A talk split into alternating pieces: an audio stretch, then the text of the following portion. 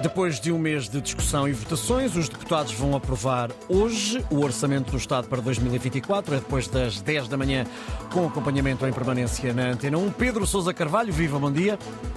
Olá, Ricardo, bom dia. Ora, entre uh, outras questões, tenho duas perguntas para te fazer. A primeira é se uhum. é de esperar alguma surpresa em relação uh, ao orçamento de hoje, a esta, esta votação de uhum. hoje.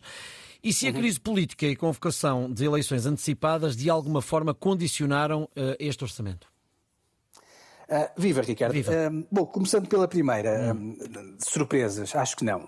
em alturas de, de maioria absoluta, a aprovação do orçamento costuma ser quase um, digamos, um pro forma, uhum. é quase uma formalidade, não há grandes surpresas. Uhum. A única dúvida que existe nesta altura é tentar saber se o orçamento passa só com os votos do Partido Socialista uhum.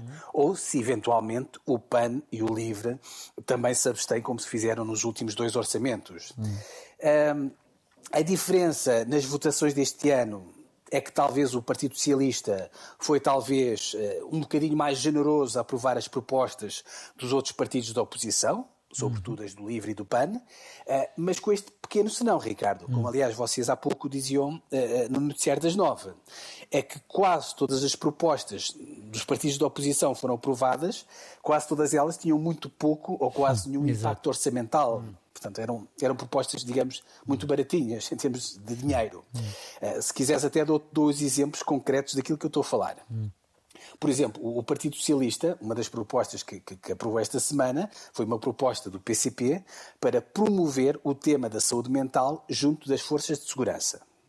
Mas depois chumbou uma outra proposta do PCP para contratar 30 psicólogos que iam assegurar este serviço junto dos polícias o que é bizarro, não é? Uh, há outro exemplo muito parecido, que é o, o, Partido Socialista, por exemplo, aceitou uma proposta do LIVRE para se fazer um levantamento daqueles que são os edifícios devolutos do Estado que possam eventualmente vir ser adaptados ou usados para se fazer residências uh, de estudantes, portanto, residências universitárias, mas depois chumbou outra proposta do LIVRE que concretiza esse plano.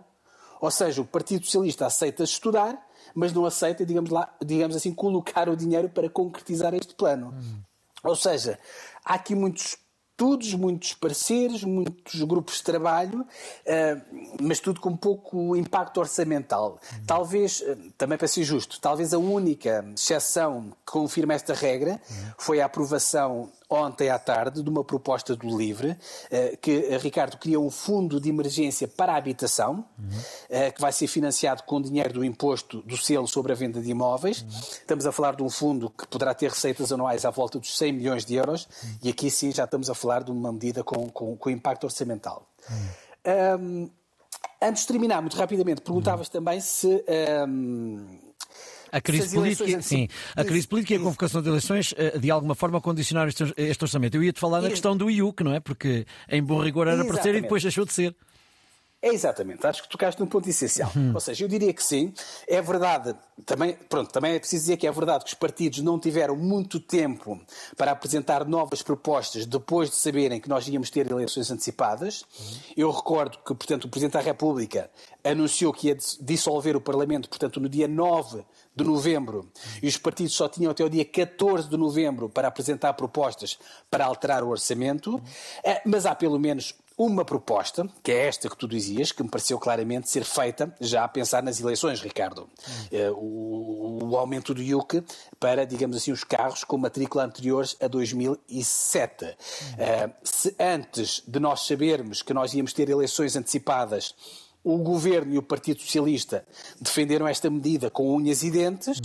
Bom, a verdade é que assim que soubemos que íamos ter eleições antecipadas, o Partido Socialista deixa cair esta proposta, sem grandes explicações, uhum. muito provavelmente para também não provocar aqui muitos danos a nível eleitoral. eleitoral. Aliás, por isso é que foi, por isso é que foi uh, acusado pelos partidos da oposição de fazer uma grande cambalhota uh, neste Orçamento de Estado. Agora, tirando uhum. este caso, não creio que também que a crise política tenha, e felizmente, tenha uhum. tido grande impacto neste orçamento, até porque, como eu dizia há pouco, uh, o choque foi tal e foi, foi tudo tão rápido, Ricardo, que os uhum. partidos uhum. também tiveram pouco tempo para poderem reagir e para se adaptarem a esta, a esta nova realidade política. Sem dúvidas.